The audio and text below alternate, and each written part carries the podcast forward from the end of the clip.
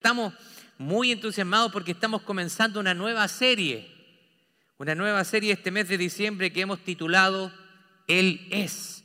Y vamos a enfocarnos y nos vamos a centrar en la persona de Jesús. Gloria a Dios. Así que si está conmigo, por favor, vaya en su Biblia al libro de Filipenses en el capítulo 2. Vamos a estar leyendo versículos 1 al 10. Si está conmigo, por favor, y puede hacerlo, póngase de pie. Este sermón yo lo he titulado Él es humilde. Él es humilde. Así que Filipenses capítulo 2, versos 1 al 10, vamos a leerlo en el nombre de Jesucristo y bajo la bendición del Padre, Hijo y Espíritu Santo. Humillación y exaltación de Cristo. Dice, por tanto, si hay alguna consolación en Cristo, si algún consuelo de amor, si alguna comunión del Espíritu, si algún afecto entrañable, si alguna misericordia, completad mi gozo sintiendo lo mismo, teniendo el mismo amor, unánimes, sintiendo una misma cosa. Nada hagan por contienda o por vanagloria, antes bien con humildad, estimando cada uno a los demás como superiores a él mismo, no mirando cada uno por lo suyo propio, sino cada cual también por lo de los otros. Haya pues en ustedes este sentir que hubo también en Cristo Jesús, el cual, siendo en forma de Dios, no estimó el ser igual a Dios como cosa a que aferrarse, sino que se despojó a sí mismo tomando forma de siervo, hecho semejante a los hombres, y estando en la condición de hombre, se humilló a sí mismo, haciéndose obediente hasta la muerte y muerte de cruz, por lo cual también le exaltó lo sumo y le dio un nombre que es por sobre todo nombre, para que en el nombre de Jesús se doble toda rodilla de los que están en los cielos y en la tierra y debajo de la tierra. Y el versículo 11 dice, y toda lengua confiese que Jesucristo es el Señor para gloria de Dios Padre. Amén, tome asiento, por favor. Esta carta está, tiene la autoría del apóstol Pablo. El apóstol Pablo escribe esta carta y la escribe para los hermanos que están en la ciudad de Filipos.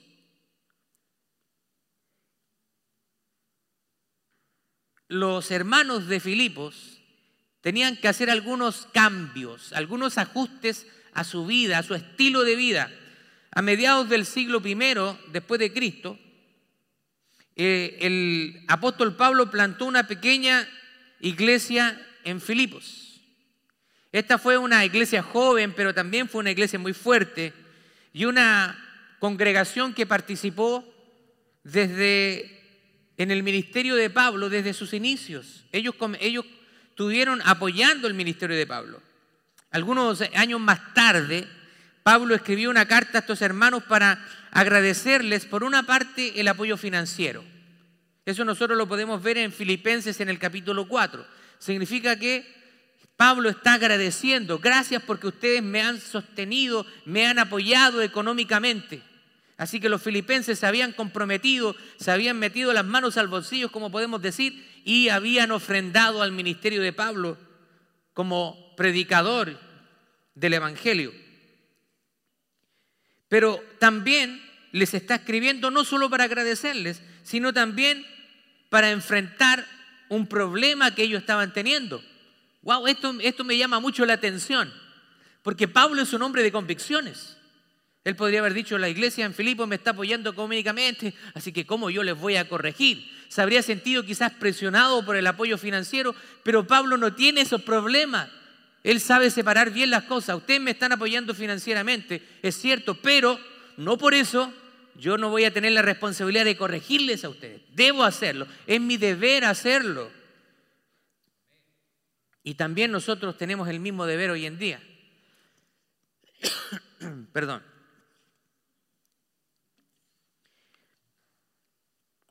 Uno de estos eh, problemas involucró a dos personas que eran prominentes líderes en la iglesia. Una de ellas se llamaba Evodia y otra se llamaba Sintique. Y no se llevaban bien el...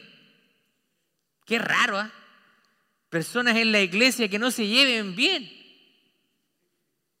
En Filipen, allí en Filipo. Me parece raro eso. Yo creo que en estos tiempos no se da eso. ¿Cierto? Aquí en la iglesia no se da tampoco que nos llevemos mal entre nosotros si somos hijos del Señor. El pastor que le gusta ser sarcástico. Sí, me gusta a veces. Bueno, estas dos mujeres que eran líderes y quizás otras en la congregación que estaban tomando partido una de otra, necesitaban un cambio de actitud. Así que Pablo había recibido todos estos informes de la iglesia de Filipo y él tiene que corregirles. Les agradece el apoyo, pero a la vez también les llama a terreno, les llama la atención. Así que vamos a ver algunas cosas que las que tenemos que considerar en este pasaje y que es digno de que nosotros podamos también considerar. Pablo primero dice, ¿cuál es la actitud de Cristo? ¿Cuál es la actitud de nuestro Señor?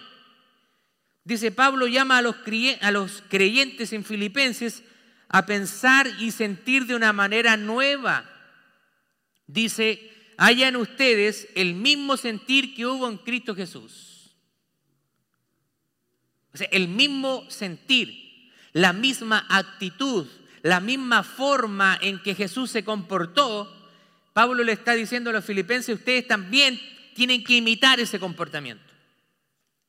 Ahora, en el, el, verbo griego traducido como haya en ti esa mentalidad, es un verbo froneo y tiene que ver no solo con la actitud intelectual, sino también involucra los sentimientos y la disposición que te pueda tener uno. Así que de esta manera nosotros podemos ver que en varias traducciones de la Biblia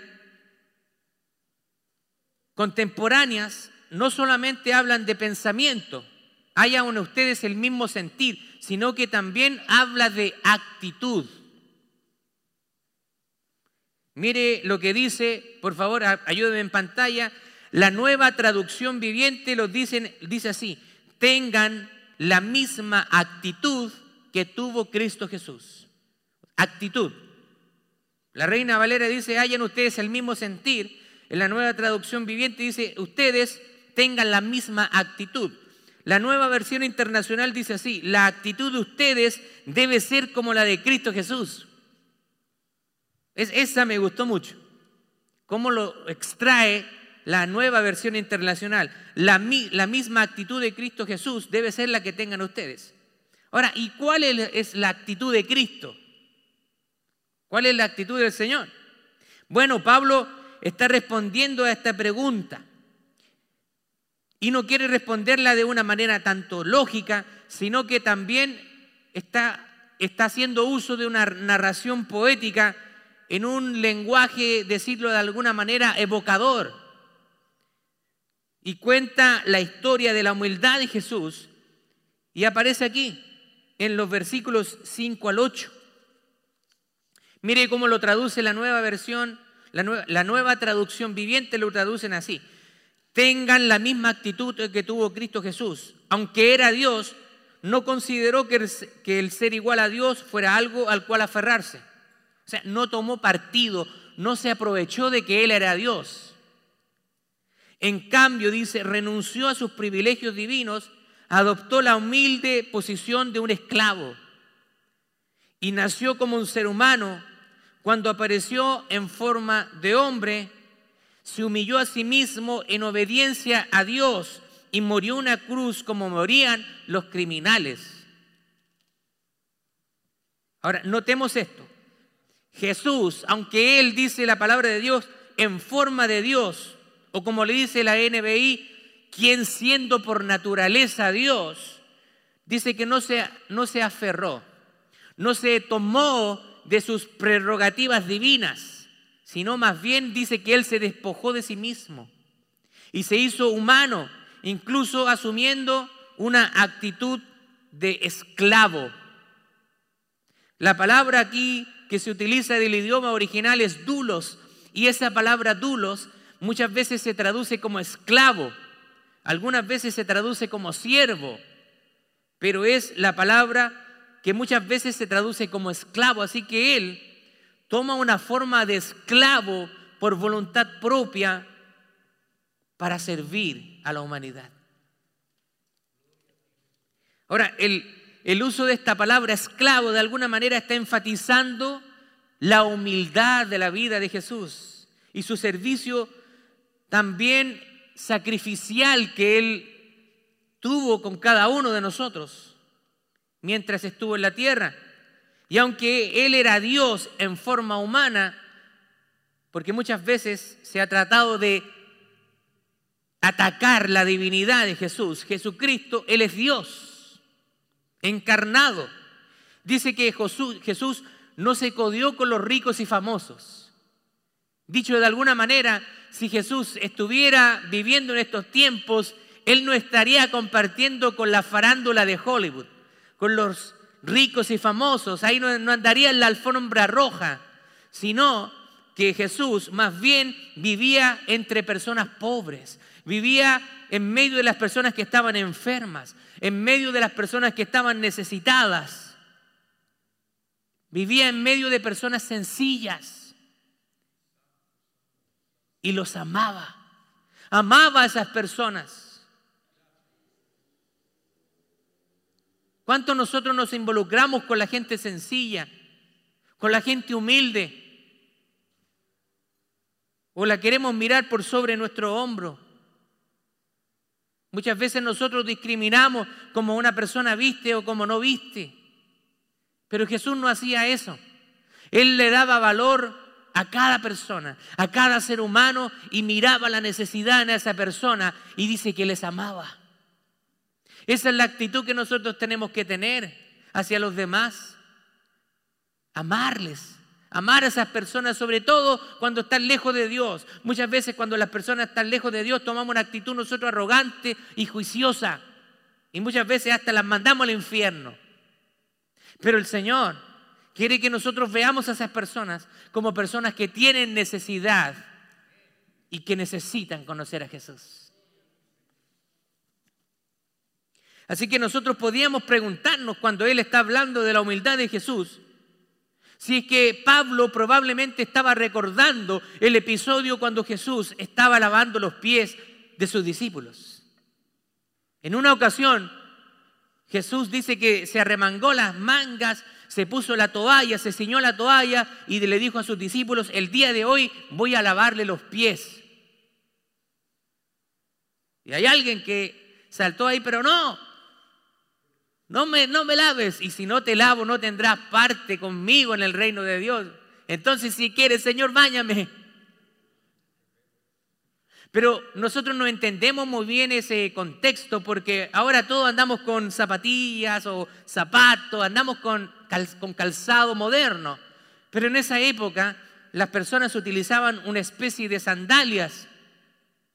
Entonces las calles no eran pavimentadas como ahora o la gente no andaba en carros con aire acondicionado. No, la gente andaba caminando y las calles eran de tierra y los animales, que eran los que transportaban, muchas veces hacían sus necesidades en medio de la calle, así que la gente cuando caminaba en la calle pisaba tierra, pisaba excremento, así que los pies de los discípulos probablemente estaban, ya te sabes. Así que para, para Jesús, lavar los pies a los discípulos era un acto completo de humillación.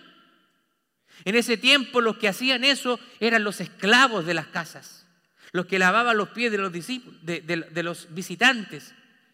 El esclavo llegaba a las visitas y el esclavo les lavaba los pies. Era un acto humillante. Y probablemente Pablo tenía eso en mente cuando está hablando de Jesús. Está hablando de su humildad. Pero sin embargo la, la humildad de Jesús no termina con su encarnación. Dice más bien que se humilló aún más y se hizo obediente hasta la muerte. Y no cualquier muerte, sino la muerte de cruz. La crucifixión, como ya sabemos, era uno de los métodos de tortura y de muerte más crueles en el tiempo antiguo. Y era diseñado para que la persona sufriera la pena capital, pero antes de morir sufrían largas horas de agonía. Así que para Jesús la cruz representó una máxima humillación. Otro punto importante es imitando la actitud de Cristo, imitando la actitud de Cristo. Pablo llama a los, filipenses que estaban de alguna manera, estaban engreídos, estaban creídos, orgullosos, vanidosos, con sus propias ideas y su propia importancia antes de tener la actitud de Cristo. ¿Y cuál es la actitud de Cristo? Una actitud de humildad, una actitud de abnegación. Significa entregarse por otras personas. No, la sociedad hoy en día es muy individualista, se enfoca en el yo. En el yo. Hasta muchos intérpretes bíblicos se enfocan en el yo utilizando algunos pasajes bíblicos. Bien decía nuestra hermana Milka acá, cuando peleaba David, cuando eh, David iba a pelear con Goliat, bien decía nuestra hermana, ella, eh, David no se enfocó en sí mismo, dice, yo soy fuerte. No, como decía nuestra hermana, dice que se fortaleció en el Señor. Tú vienes a mí con arma y con jabalina, pero yo vengo a ti en el nombre de Jehová de los ejércitos. Una actitud de humildad. Pero algunas personas te van a decir, tú eres David, tú puedes hacerlo, tú tienes fuerza, tú puedes pelear contra ese gigante. Y suena, parece que sí, parece que David fue el que peleó, pero él no peleó solo, sino que se fortaleció en la fuerza del Señor. Nosotros no, no, somos ese David que está ahí con valentía frente al gigante. ¿Sabe quiénes somos nosotros? Somos el resto del pueblo que está atemorizado que está atemorizado esperando a que ese gigante mate a ese pobre hombre, David. Eso somos nosotros. Pero David es tipo de Jesucristo. Y Jesucristo dice que venció a la muerte. Gloria a Dios. Así que esa es la actitud que tenemos que tener nosotros. Lo que Jesús ejemplificó en su encarnación y crucifixión. Ahora los filipenses tienen que imitarlo. Lo que Jesús hizo, ustedes deben imitarlo. Les dice Pablo, así como Jesús renunció a sus privilegios, ellos también deberían hacerlo. Así como Jesús tuvo una actitud de servicio, ellos también debían hacerlo. Así que como Jesús sacrificó, ellos también deberían hacerlo. Y ese llamado el día de hoy es para nosotros. Así como Pablo está haciendo ese llamado a los filipenses, el Señor nos hace ese llamado a nosotros el día de hoy. Pero ¿a cuánto les gusta servir? A nadie le gusta servir. No es una actitud natural en el ser humano, nos gusta que nos sirvan. Nos gusta, nos encanta que nos sirvan, porque es rico que nos sirvan. ¿Sí o no? Cuando usted llega a la casa, ¿cierto?, del trabajo y usted se sienta y la esposa le trae un platito de comida ahí a la mesa, es rico, es rico. Usted no movió ni un dedo. Pero cuando usted ve que la esposa, ¿cierto?, está atendiendo a los niños, está haciendo el aseo, está lavando la ropa y encima le pone el plato ahí para comer. Usted después de comer, lo mínimo que puede hacer, tomar ese platito, llevarlo al lavadero y lavar el resto de la losa que hay ahí. Esa es una actitud de servicio.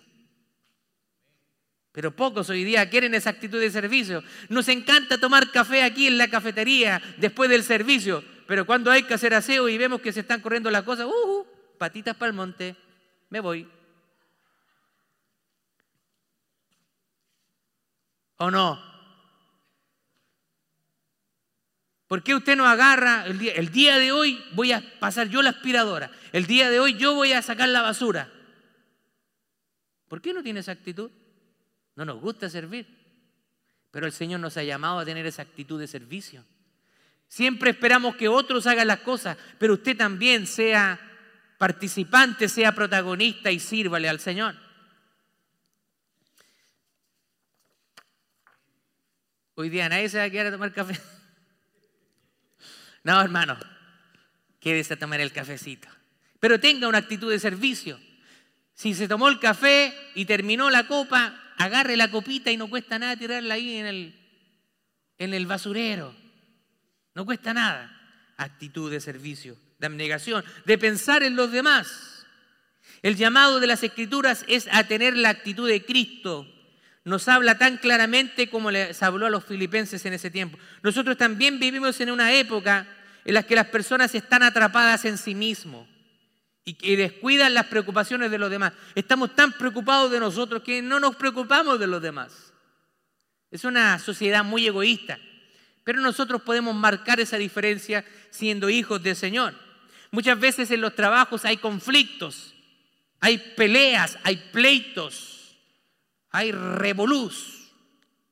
¿Por qué? Porque los compañeros se pelean para ser promocionados, tratan de mostrarse con el jefe, uno con otro y si yo puedo, como se dice, ensuciar, embarrar a la otra persona para ganar una promoción, muchas personas están dispuestas a hacer eso. ¿Están dispuestas a hacer eso?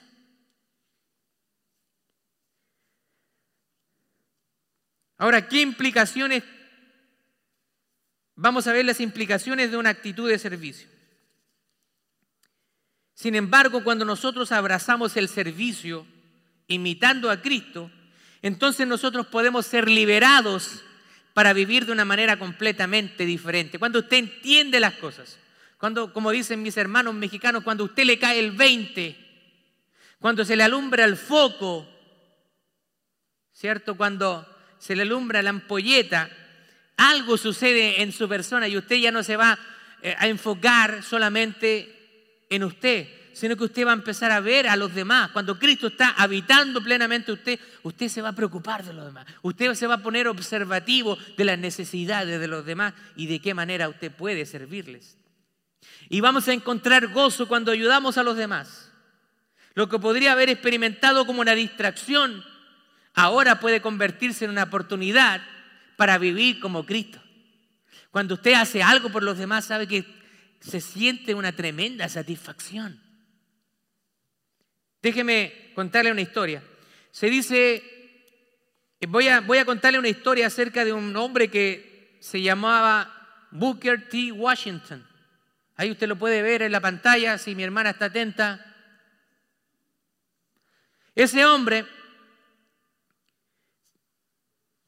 es un hombre verdadero, humilde y difícil de encontrar. Ese era ese tipo de hombre. Sin embargo, Dios se encanta en honrar a la gente desinteresada en sí mismo. Este hombre, Booker T. Washington, era un reconocido educador afroamericano y fue un ejemplo extraordinario en cuanto a esta verdad. Luchó también por los derechos de los afroamericanos. Poco después de haber tomado la presidencia del Instituto Tuskegee en Alabama, andaba de pie en una sección exclusiva del pueblo cuando fue detenido por una señora blanca y rica. No haber conocido al famoso, al famoso señor Washington por vista, ella le preguntó si se quería ganar unos cuantos dólares por cortarle la leña. Porque no tenía nada que hacer por el momento, el profesor Washington se rió, subió sus mangas y empezó a hacer el humilde trabajo que la mujer le había pedido. Cuando terminó, dice que cargó la leña dentro de, de la casa y también la puso al lado de la chimenea. Y en el proceso, una niña lo reconoció y poco después reveló su identidad a la mujer rica y le dijo, ¿tú no sabes quién es él? Él es el presidente del Instituto Tuskegee en Alabama. Él es un hombre muy famoso y reconocido.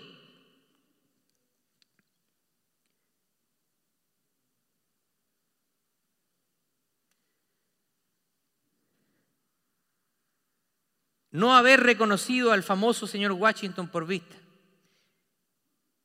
No lo había reconocido, pero él estaba dispuesto haberle ayudado a esa señora. En el proceso dice que una niña lo reconoce. Al día siguiente, la mujer blanca estaba bien avergonzada y fue a visitar al señor Washington a su oficina en el instituto y le pidió disculpas profundamente. Washington respondió, está perfectamente bien, señora, replicó el profesor Washington. A veces me encanta un poco de labor física. Además, es un gran gozo poder hacer algo para una amiga. La señora dice que tomó su mano con mucho cariño y le aseguró que su actitud de mansedumbre y de humildad le había hecho más cercano a su corazón que el trabajo que estaba haciendo. No mucho tiempo después, esta mujer rica mostró su admiración por el señor Washington. Luego de persuadir a conocidos amigos millonarios a unirse a ella para hacer una gran donación al Instituto de Tuskegee en Alabama. Una actitud de humildad de este hombre. Dios lo recompensa con una tremenda donación al instituto al cual él dirigía. ¡Wow! ¡Qué actitud hoy en día! Nosotros podemos hacer que esto pase en nuestra vida si vemos todo incluido en nuestro lugar de trabajo como un contexto de servicio. Esa es la actitud que Dios quiere para nosotros. Este servicio puede venir en las tareas reales en nuestro trabajo, ya que hacemos lo que nos pagan por hacer. En cambio, podría suceder, por ejemplo, que nos preocupamos por las personas que nos rodean, utilizando los momentos libres para alentarlos, para agradecerles, para escuchar sus preocupaciones. A, veces ese tipo de servicio no va a traer una, recompensa terrenal. Nuestros compañeros de trabajo no van a apreciar muchas veces nuestro esfuerzo y, y tampoco nos van a decir. El jefe incluso podría reconocernos y recompensarnos, pero con frecuencia esto no sucede. Esto pasa desapercibido. Las personas que arreglan una oficina para que haya la reunión nunca son reconocidas. Las personas llegan y ya está todo listo. Cuando usted llega aquí, usted ve que la iglesia está limpia, pero usted no vio a alguien que invirtió tiempo en limpiar la iglesia, en sacar la basura, en aspirar la alfombra. Esas personas muchas veces no son reconocidas, están detrás del escenario.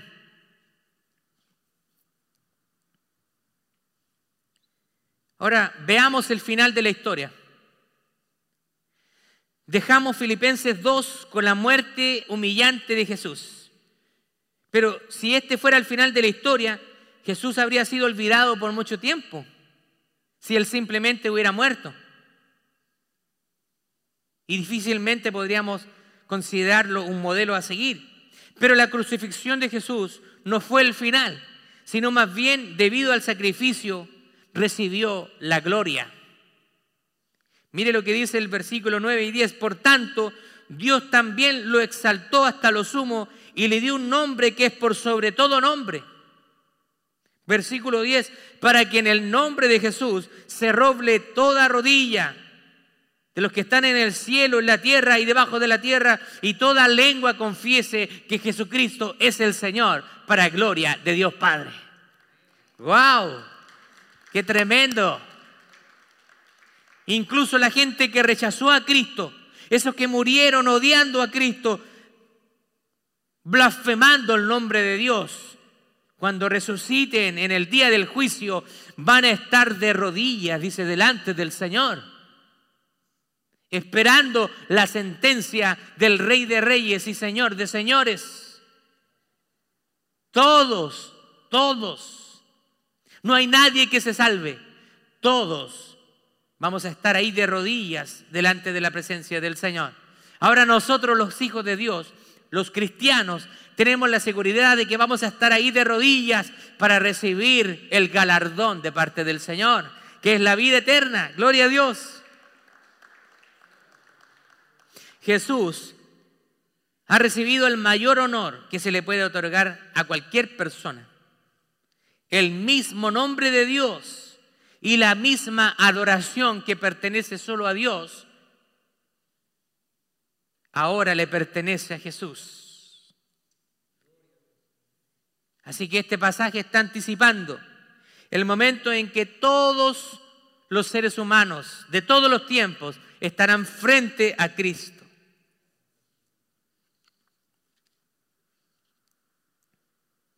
Cuando nosotros encarnamos la actitud de Cristo, sabemos que Dios está complacido con nuestros esfuerzos.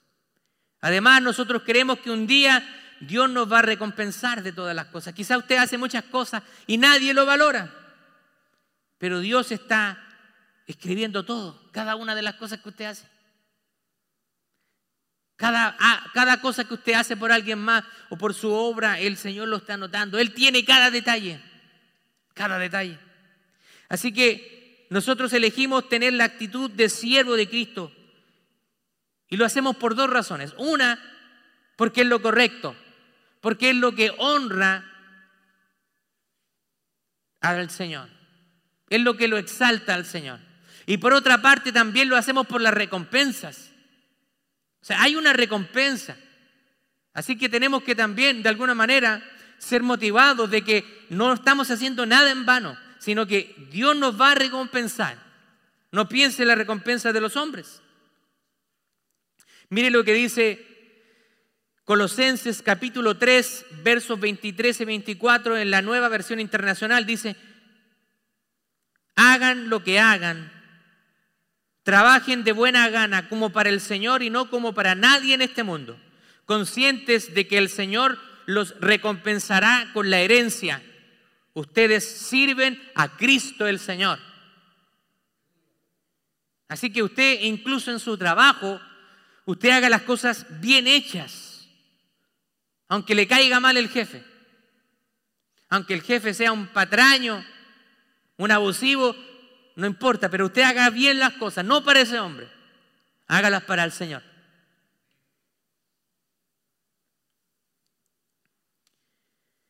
Creo que quizás todos nosotros hemos hecho algo por alguien. Y ese alguien nunca lo valoró. O peor aún, menospreció lo que usted hizo. ¿Le ha pasado? ¿Le ha pasado que usted ha hecho algo por alguien, se ha sacrificado y ese alguien malagradecido, con poca gratitud, le paga mal? A mí me pasa todo el tiempo como pastor. Gente que viene a mí, me pide consejo, le doy consejo, estamos ahí en las buenas, en las malas, y en el momento menos pensado desaparecen, ni siquiera un gracias, ni siquiera un hasta luego.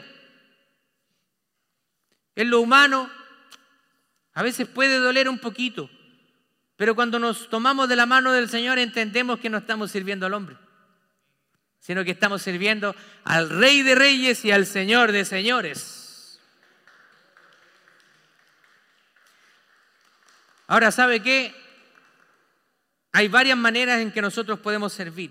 Y no solamente estamos llamados a servir los que están en una posición baja, sino que hombres en cualquier posición, ricos, pobres, clase media, todos estamos llamados a servir de alguna u otra manera y tener esa abnegación que tenía Cristo Jesús. Déjenme terminar con esta historia. Hace, hace varios años, un hombre tomó un nuevo cargo como vicepresidente de una importante compañía. Durante sus primeras semanas en el trabajo, trató de servir a sus colegas sin importar su nivel oficial en la firma. Un día notó que un conserje trabajaba con algunas pesadas cajas y le preguntó, ¿puedo ayudarte en eso? Y el conseje le respondió, oh, no, no, no, notando la apariencia ejecutiva y bien vestida de aquel hombre. Ejecutiva. De verdad, respondió el ejecutivo, que se llamaba Mike, quiero ayudarte. Respondió el conserje, déjame echarte una mano, le dijo. Y así lo hizo, dedicando algunos minutos a ayudarle a ese conserje a mover algunas cajas. Cuando terminó, miró al conserje a los ojos, quien se dio vuelta avergonzado y con lágrimas, y le dice al, al hombre ejecutivo, nunca sabrás cuánto significó esto para mí. En todos los años que he trabajado para esta empresa, nadie en una posición como la tuya me ha ayudado de esta manera. Mientras el ejecutivo se alejaba de ese encuentro, se sintió agradecido por la oportunidad de haber servido a otra persona, a otro ser humano. Se alegró por la oportunidad que se le había dado de demostrar la actitud de siervo de Cristo. Y, él tenía muy claro que aunque nunca obtendría ningún crédito de su jefe por lo que había hecho, su jefe en el cielo estaba encantado por lo que había hecho. Gloria a Dios. He visto este tipo de actitudes pocas veces, pero las veces que la he visto han marcado mi corazón. Recuerdo hace un par de años atrás, en la ciudad de Memphis, en Tennessee, en una iglesia llamada East Wind Christian Church, se había organizado la Convención Nacional Cristiana de Iglesias Hispanas en los Estados Unidos, una instancia anual donde personas de diferentes estados se reúnen para alabar al Señor. Hay talleres, hay invitados especiales, una muy linda convención.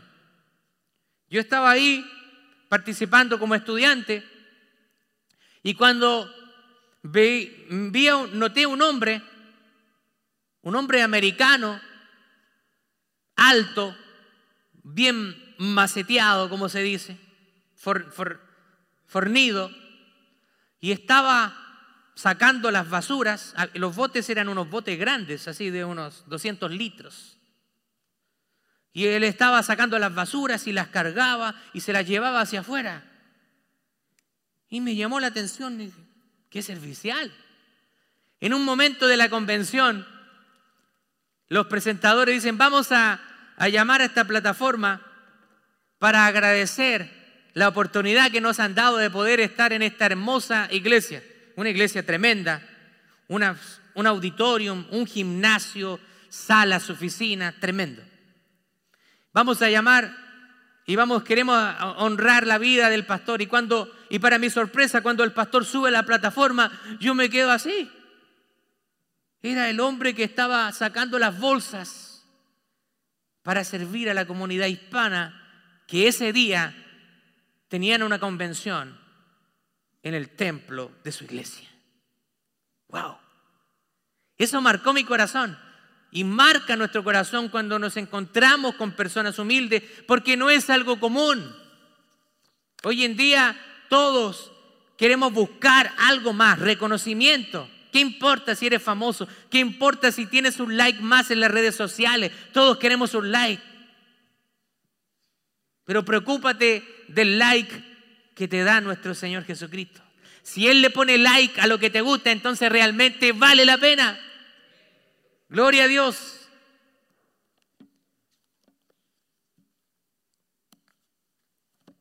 No quiero irme sin antes compartirle algo. Esta semana, el día martes pasado, tuve una junta con un médico, con un doctor en medicina. Este doctor en medicina usted lo va a conocer pronto, en el mes de enero, va a estar en nuestra iglesia. Este doctor. Él, él es un cirujano y hace muchas operaciones, pero ahora está en una posición donde él está a cargo de muchos doctores, así que él prácticamente dice que ya no puede hacer cirugías. Pero él dice, pero es una de las cosas que él quiere hacer porque cuando él estudió medicina o decidió estudiar medicina, lo hizo porque él cuando vivía en California, vio la necesidad de muchas personas, sobre todo de personas hispanas, que no tenían el acceso a pagar un seguro médico, ni a pagar operaciones, ni enfermedades. Así que él nació en su corazón ese deseo de ser un médico para ayudar a las personas. Así que él me contaba su historia y yo estaba sorprendido por la historia. Y él me dice, por una parte quería ser pastor y por otra parte quería ser médico, pero en algún momento luché si podía hacer una cosa o la otra, pero hoy me he dado cuenta que siendo médico también puedo ser un buen pastor. Y eso nos demuestra que usted puede servir al Señor en cualquier profesión. Si usted es arquitecto, si usted es vendedor, si usted es un, un obrero, un cocinero, usted hace el aseo, en cualquier función usted puede servir al Señor. Y este, este varón me dio casi dos horas de su tiempo. Yo estaba sorprendido, porque no es común que un doctor que tiene grande responsabilidad, pero él me dio ese tiempo. Él va a estar con nosotros predicando la palabra del Señor en el mes de enero. Usted va a conocer un poco más de su historia. Pero podía ver la humildad de ese varón. Me dijo, en enero voy a ir a Honduras. Hace 15 años que él está viajando a Honduras y durante una semana él hace decenas de operaciones a gente que no puede pagarla. ¿Se da cuenta de eso? Cuando nosotros tenemos la actitud de Cristo y cuando, cuando realmente entendemos cómo es la vida cristiana, ¿cuál es la actitud que tenemos hacia otras personas? No todo es dinero. El dinero se desvanece. Te vas a morir y no te puedes llevar el dinero. Y si tenías dinero, tus hijos que se quedan se van a quedar peleando por él. Pero tengamos la actitud de Cristo. Esa actitud de servicio. Esa actitud de abnegación. Esa actitud de amar a los demás. Realmente vale la pena servir al Rey de Reyes y al Señor de Señores. Dios nos bendiga. Amén.